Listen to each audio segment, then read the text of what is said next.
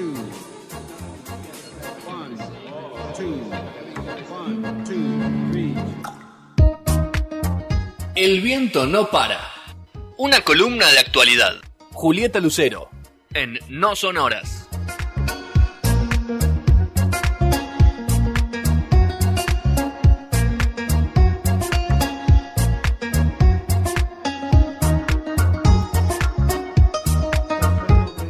A 19.03, 40 segundos. No, Petro, te quedas afuera. Llegás así que comer merenda afuera.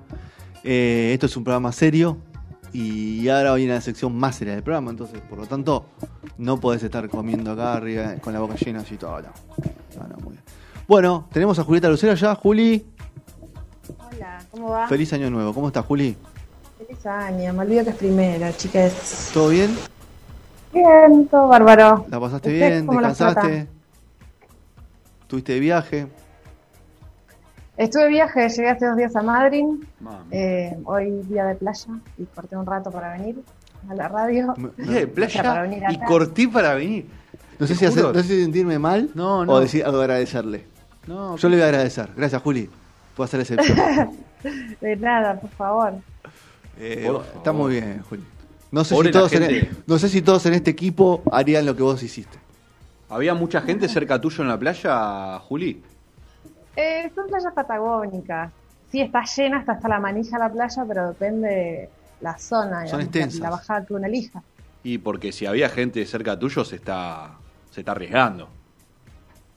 El sol mata todo. ¿Estás contenta de estar en ¿No tu casa nuevamente, Juli? Ay, sí, sí. Este, tengo así como contradicciones porque hace muchos días Sí. que vengo eh, estando en Patagones y en el Cóndor con mi familia y ahora me vine para acá también con mi familia, entonces siento ahí un poquito Pero es tu casa esa. Claro. la necesidad de estar sola. Ah, ok, pasa. Sí, ¿cómo que no? Todos nos pasa eso. Hay algunos que, lo, que lo expresamos más Los- abiertamente y otros no lo dicen Claro. nunca. Y sí, pero bueno, eso también es un poquito egoísta de mi parte, porque estoy todo el año viviendo sola. Este, es la- la- el contraste, digamos. Claro. Pero bueno, ya es- viste cuando te reencontrás dos o tres días, una semana y ya. Bueno, ya nos vimos. Claro. Bueno, yo estoy hace más, hace más de un, hace un mes con mi familia, Claro. Ah. eh, todas las 24 horas. Volviste a tener Como 20. Claro. Como los 18, claro, claro, los, los 16, tal cual. Bueno, Este, Juli. igual los estoy disfrutando, no, no me voy a quejar. No quejemos, disfrutando. todavía no. Solo que casa Todavía no, falta poquito y ya te empezás a quejar. Bueno, vamos a hablar un poco de lo que viene para este 2021 en socioambientalismo. ¿En qué, va- a qué vamos a hablar hoy?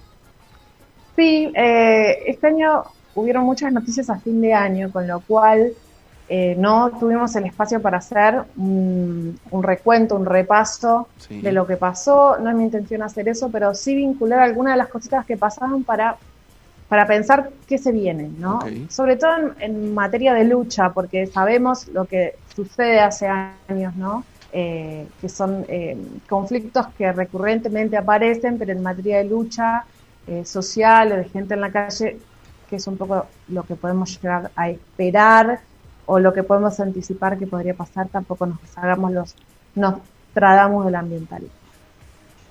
Eh, las cosas que quiero vincular son en principio la pandemia, los incendios, fábrica de cerdos, todo lo que hablamos en la columna, pero por otro lado también el aborto legal, seguro y gratuito, que se votó finalmente la semana pasada, Sí. y una ley de humedales que todavía no sale, en particular esto de las mujeres que disputan el cuerpo y por otro lado hablan del cuerpo como territorio.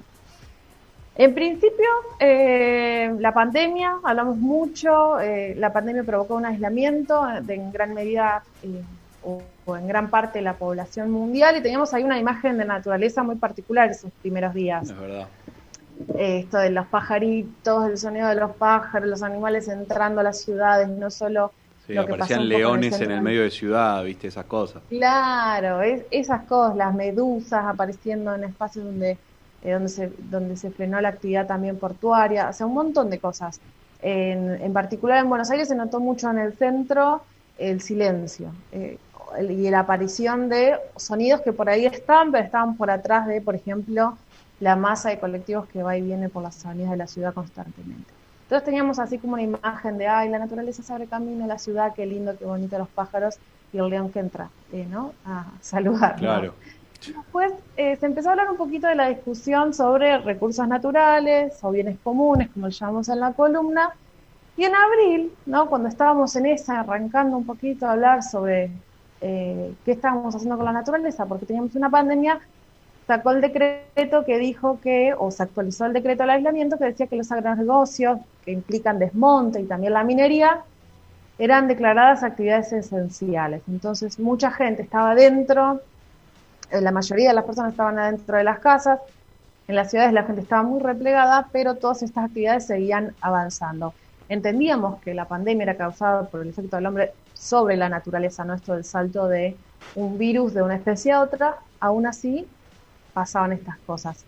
Otra cosa que, de la que hablamos mucho, que fue que causó mucha movida, es el acuerdo con China, ¿no? Para desarrollar esta industria porcina de forma masiva en Argentina para exportar. Y eh, eh, otra situación que, vimos mucho en las pantallas es, fueron los incendios forestales. Eso eh, me parece que las imágenes ahí de los animales cansados de correr, acansados por el fuego, de los bomberos trabajando, fue realmente terrible. según el Sistema Nacional de Fuego, 1.080.846 hectáreas se quemaron entre el primero de enero del año pasado y el 15 de noviembre eh, de este año. Fueron 14 provincias las que ardieron, y en particular en Córdoba, por ahí que, Rosario o las islas del Delta y Córdoba se vio un poco más en la tele, digo en la tele, pero no, YouTube, la sea la pantalla que tengamos a mano, se quemaron alrededor de 330.000 hectáreas. Eh, y se empezó a hablar otra vez esa palabra ahí que cada tanto sale, que cada tanto viene, que es el ecocidio. No se sabe ¿no? cuántos animales se murieron, las causas eh, desde la agroindustria hablan de, sequía mayormente y de algunos incendios que se fueron de las manos.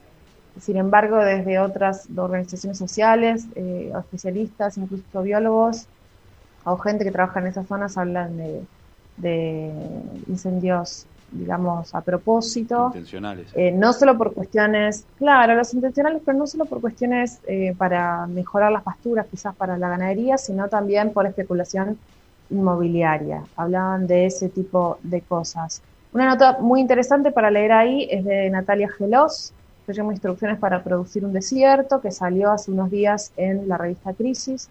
Las fotos también son tremendas, Sofía López Mañán, y algo que dice ella, que dice Natalia en, en su nota, es cómo todas estas imágenes que vimos esos días podían ser tranquilamente de un cuento de Horacio Quiroga, ¿no? Esos dramas en los que los animales sufrían y vivían cosas que se nos acercaban o que se nos acercan, porque si hoy tomamos los libros, ¿no? Se nos acercan de alguna forma a dramas que podría vivir la gente que vive quizás en el campo, ¿no? vinculando el ambiente de los animales, eh, pero ¿por qué no eh, de las ciudades cuando son temas emocionales? ¿no? Eh, en el testimonio o en la nota en realidad hay testimonios que hablan de que no se saben cuántos animales sufrieron en los incendios porque no, no están contabilizados, ¿no? son espacios en los que los espacios por ahí más estudiados, donde hay científicos gente trabajando, eh, son las reservas, son los lugares eh, que se les ha quitado que, o, se, separan ¿no? del espacio de donde está el agronegocio, con lo cual eh, quizás si se sabe, se sabe más sobre qué pasó en esos espacios. un ejemplo claro es lo que cuenta en la nota Martín Kowalewski, que es antropólogo y primatólogo, investigador del CONICET, que trabaja en la, en la Reserva de San Cayetano, donde dice que, bueno, que, ellos perdieron en sus 80 hectáreas, digamos, el 90% del espacio eh, terminó muerto. Y ahí, ¿cómo contás? Eh, ¿Qué pasó con, los primates? ¿Qué pasó con las víboras? ¿Con, las, eh, con los yacarés? ¿Con las culebras? ¿Cómo saben, no sé, los huevos, los insectos? No hay forma de medirlo. No hay, no, hay, no hay, causas penales, en alguna instancia judicial, detenido, nada, ¿no, Julio, por todo este tema de, incendios? En, un principio hubo, eh, honestamente no sé en qué quedaron, si, si finalmente, probablemente no han tenido impacto, no quiero decir no, por eso sí, quedaron ahí un par de meses o unos días y afuera, como la mayoría. Sí, em, sí, sí, se dieron nombres y apellidos eh, en ese momento, digamos, pero como resultado quizás eh, lo que obtuvimos hace poco fue la ley del fuego, La que en un ratito les voy a, a contar eh, un poco más. Em, El, el ecosistema o el espacio o el ambiente que más sufrió en el caso particular de estos incendios fueron los humedales, que hace años están intentando protegerse y por distintas razones no se llega a concretar una ley como sí se concretó en otros eh, espacios ambientales. Fue un año de mucha sequía y los especialistas, las personas, digamos, que vienen trabajando este tema hace muchos años, eh, gente que Na- Natalia Geló citó en su nota, como por ejemplo César Masi, cuando habló en una de las exposiciones por la ley de de humedales. César es naturalista y parte de la Asociación de Ecologistas de Santa Fe, o sea, es una persona que está en el territorio. Ellos dicen que hay que proteger a los humedales porque son espacios donde avanzan eh, la, ga- la ganadería y que la ganadería va pelando estos, espacios y lo que se compromete es la regeneración de la, de la tierra, de, no de la tierra en particular, ¿no? sino de, de todo lo que vive en ese espacio, en esa tierra, como las vacas, que son animales que son de afuera, que son introducidos en este ambiente, desplazan, por ejemplo, a los ciervos del pantano, a los ciervos de los pantanos, que son la especie autóctona que van retrocediendo cuando eh, llega la vaca que le disputa el alimento y también tiene impactos en animales como lagartos, tortugas, carpinchos, otra vez recomiendo esa nota, es muy, muy Eso es irreparable muy en el corto y mediano plazo. Sí, sí, porque son no solo cantidad de animales o cantidad de hectáreas o cantidad de árboles, sino también es la relación de vínculo, ¿no? Entre las cadena, distintas bueno. especies, Sí. Como, no sé, la típica que conocemos o que vemos en la escuela es los pajaritos que llevan las semillas de un lado a otro. pero Claro. También sucede lo mismo con otras, con otras especies. Eh, todas esas cosas se van rompiendo. Eh, y por otro lado también eh, el conocimiento de las personas, las comunidades indígenas que viven en las zonas, se van perdiendo los montes, se van perdiendo los espacios donde viven o donde trabajan, donde trabajan de otra forma, de la que se trabaja en el sistema capitalista, y van perdiendo el contacto con, eh, con, la, con los animales, el contacto con los yuyos, el contacto con las plantas, y se van muriendo los viejos y se va perdiendo también el conocimiento que se tiene hace muchos años. Entonces, hay como un impacto también en lo cultural, que por ahí eh, no tenemos tan en cuenta. No es medible Todo eso. esto, ¿no? El No, acuerdo. no- no es medible como las hectáreas. Digo, no- es algo que no me- al no ser mensurable no, no se toma con- conciencia de ese tipo de, de daños. Eh, Sí, totalmente, totalmente. Lo que nos medimos, lo que no medimos o no clasificamos, ¿no? Dentro de nuestras categorías de pensamiento se nos escapa. Eh, todo esto pasó, todas estas situaciones que les cuento, pasó cuando ya sabíamos que había un problema de baja de, biodiversidad, de, de que esta homogeneización del- de los ambientes aumentan las probabilidades de los saltos zonáticos que son las causas de la pandemia que tuvimos, ¿no? Que, que nos llevó al encierro durante tantos meses, sí. eh, que se convirtió en este virus que, que- que se contagió, que empezó a transmitirse de forma aérea. En el caso eh, particular de Argentina, eh, para el año que viene, es algo que viene hace rato, ¿no? Pero para el año que viene es muy importante empezar en esto, es la protección de la ley de humedales, que todavía no sale porque hay mucha eh, presión de, de- de lobby, digamos, de actores dentro de, de la cadena eh, productiva que se está protegiendo por sobre eh, el ambiente, digamos, o por las futuras generaciones. Eh, probablemente sea algo que se, que se vaya a discutir y acá los voy a meter otra vez un poquito eh, la cuestión de la mujer, la IBE, uno dice cómo, cómo se relaciona, cómo se vincula una cosa con la otra. Y se los voy a vincular a través de la palabra de Daniel Pellegrina, que creo que este año no hablamos mucho de la sociedad rural, No. ¿no? Pero bueno. Solamente con lo de Coso, con lo de Chevere, cuando fue el Claro. tema de la, de la Es hermana. verdad. Es verdad, pero es, él, es, él es ex presidente de la sociedad rural. En este caso, Daniel Pellegrino es el actual. Sí. Él es uno de los actores importantes, no representa esta organización tan fuerte que defiende ciertos intereses económicos y formas de vida, eh, que es la de los productores agrícolas. Eh, y ahí habló en contra o, hace lobby para que la ley de humedales no salga, pero también habló eh, como presidente de la sociedad rural sobre eh, el aborto legal, seguro y gratuito. ¿Cómo les traigo la palabra de este señor? a través de un hilo que publicó en Twitter el día anterior a que comience en el Senado el debate, ¿no? La, ley de interrupción voluntaria del embarazo, que finalmente fue aprobado por un margen más grande del esperado. Del esperado, sí. Muy festejado, lo vimos todos. Pero ¿qué dijo? Bueno, Daniel, Daniel Pellegrina dijo que los hombres y las mujeres de campo convivimos en forma cotidiana con las leyes de la naturaleza. Conocemos bien sus ciclos. No existe en la naturaleza la interrupción voluntaria de la vida desde su origen mismo, el momento de la concepción. Y ahí vino el segundo tuit, le pido a los senadores que miren lo que nos enseña la naturaleza, dice el señor, que atiendan lo que dice la ciencia y la constitución, pero por sobre todo que escuchen a sus representados que no queremos esta ley, sino que hagan una consulta vinculante a la ciudadanía y lo verán, ¿no? Se arroga el conocimiento como hombre de campo y mujeres de campo, el conocimiento de, la, de las leyes de la naturaleza, ¿no? Como eh, no, y aparte habla de, lo, habla como si los que piensan como él son los únicos habitantes, porque hay gente que piensa diferente. Y aparte tampoco estamos para hacer una consulta vinculante en este momento. si Claramente, tenemos, una grieta, si tenemos una grieta política y social en un montón de cosas, hacer una consulta vinculante por sí o por no, me parece que nos llevaría a, un, a unos niveles de violencia difíciles. Complejos. Complejos. Y aparte por el margen que se dio la votación, eh, también entendemos que si los representantes votan de esa forma, más allá de las presiones políticas que hay para la sanción de cualquier ley, es porque hay consenso social para que eso suceda. Em, este año, o sea, el vínculo entre, entre el cuerpo de la mujer y la naturaleza lo está haciendo él, ¿no? Lo está haciendo él. Es medio forzado, porque si nos vamos a guiar, si vamos a, trabajar el cuerpo como la naturaleza, directamente la medicina no corre por ningún lado. O sea, quedaría fuera de, juego.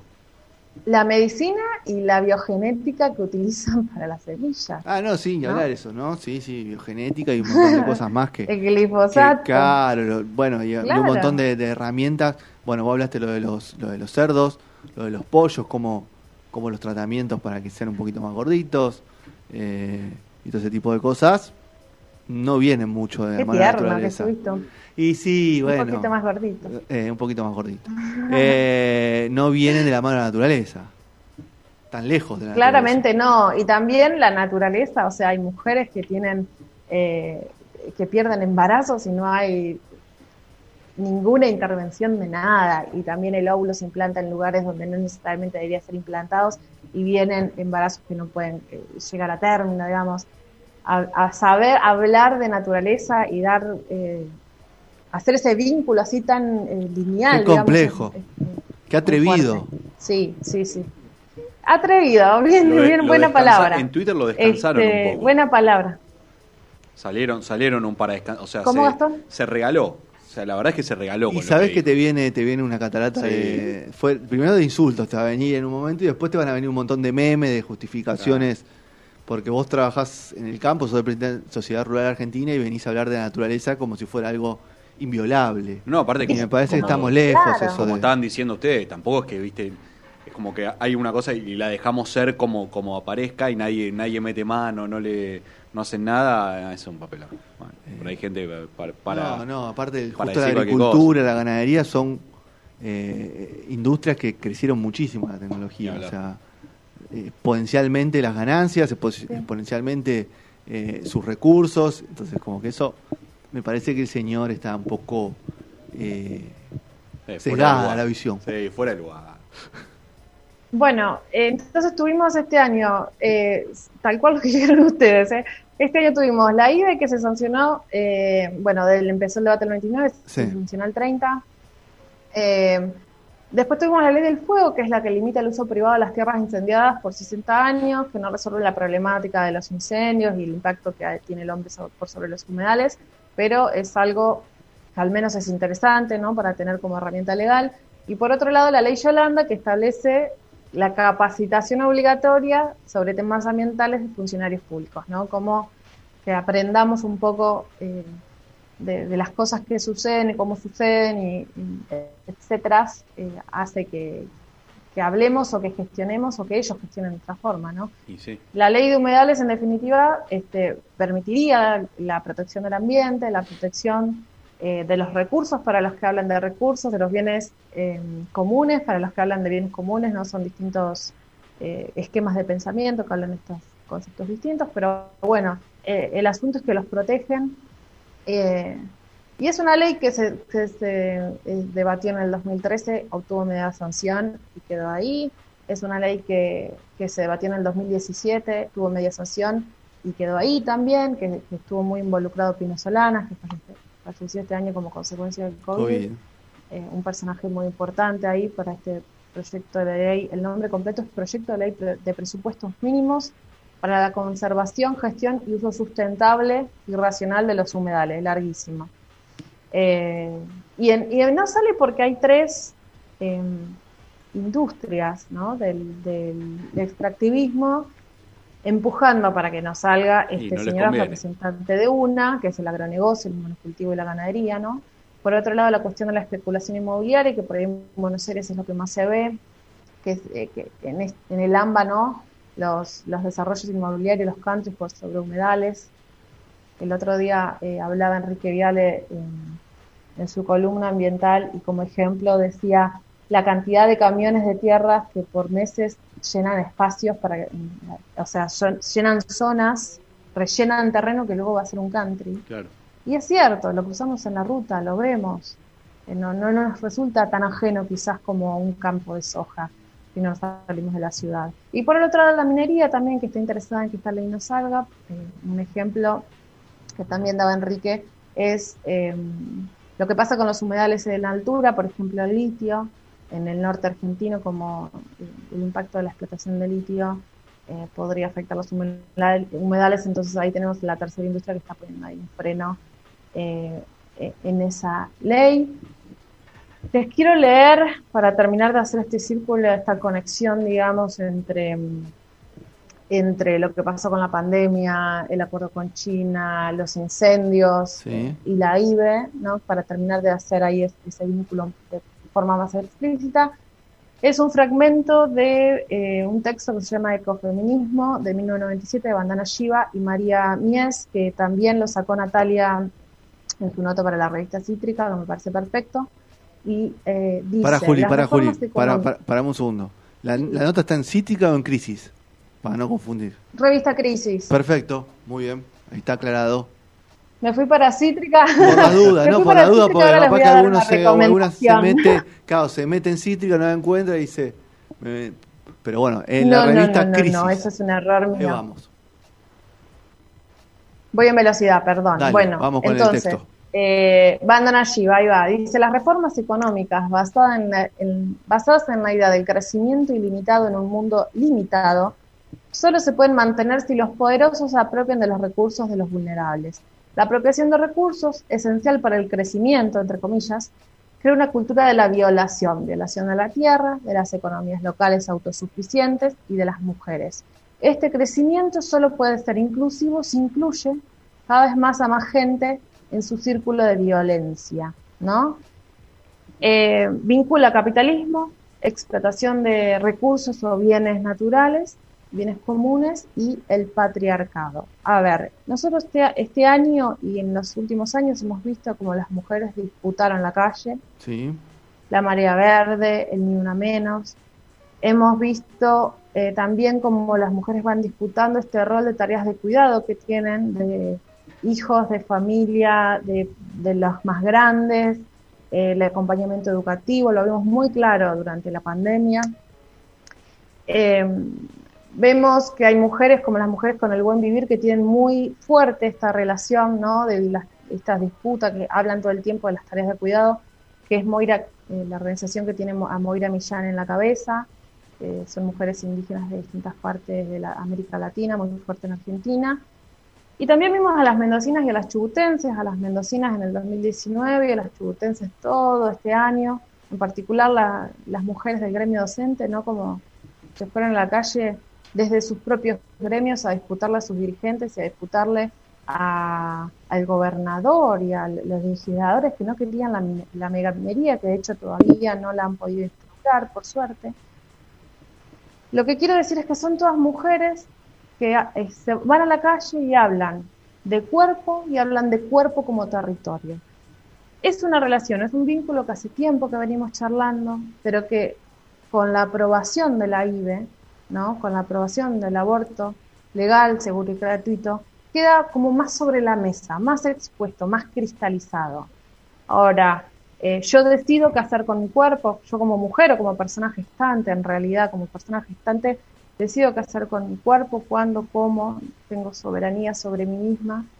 Entonces, si mi cuerpo es mi territorio, eh, quizás, y, esperamos, me parece que la próxima, el próximo paso sea que ese territorio efectivamente sea eh, el territorio que el que necesitamos que defienda la ley de humedales, que necesitamos que frene, que siga defendiendo el agua, que frene a la megaminería. Por supuesto que involucra a otras organizaciones sociales, que involucra a los hombres, que involucra a las distintas disidencias, pero hay ese vínculo tan fuerte entre mujeres, cuerpo, personas gestantes, cuerpo y territorio que se hizo muy fuerte este año y que se puso sobre la mesa con la aprobación de la AIDE, creo que va a tener eh, peso, mucho peso para las luchas de, lo que viene el, año que viene, no, este año. Este año. Estamos primero de enero de 2021 Así que... Eh, Así que le agradecemos al presidente, de la al presidente de la Sociedad Rural, claro. porque con, su tweet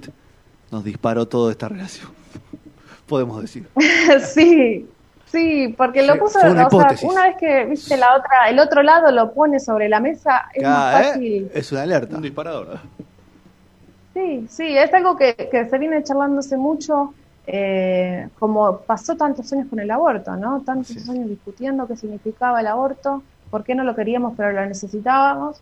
Este, así que bueno, si el, el próximo paso es discutir, ir un poquito más allá en esto de la soberanía del cuerpo y el cuerpo como territorio, quizás podamos seguir frenando los embates del extractivismo. Para cerrar la sección, Juli, te voy a pedir, si me puedes repetir en el nombre, el nombre, la nota de Natalia, así ya la, en la revista Crisis, así la gente la busca.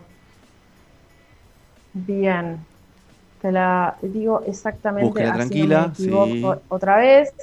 Se llama Instrucciones para producir un desierto de Natalia Gelos. Muy bien. Con fotos de Sofía López Mañán. Eh, salió el 11 de diciembre del 2020 y me confundo siempre con Cítrica porque es la revista que lleva dentro del corazón. Claro, obviamente.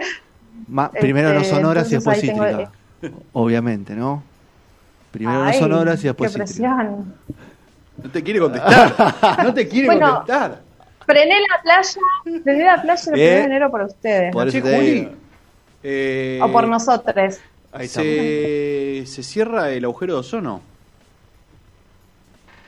¿Se cierra el ¿Estás tirando un titular o estás haciendo una pregunta? No, no, es una pregunta, un titular. está, buscando, está buscando tu respaldo de que especialista en esto. Claro. Lo leí, quiero que me digas si sí o no. No lo sé. Ah, bueno. No lo sé. El ambientalismo es, una, Investígalo, Juli, te la dejo. Es que sí. Es que sí, es muy amplio, ¿no? Se puede saber sobre todo. Primero hay que leer, estudiar. Si te toca responder, no lo sé, pero que, leíste, te puedo preguntar. Ah, después te paso. Después así como vos me pasás un montón de, de data, a ver, te lo voy a pasar yo vos. Muy bien. Ahí vamos. Bueno, Juli. Beso grande, saluda a la familia ahí que, que sigan disfrutando de estos días.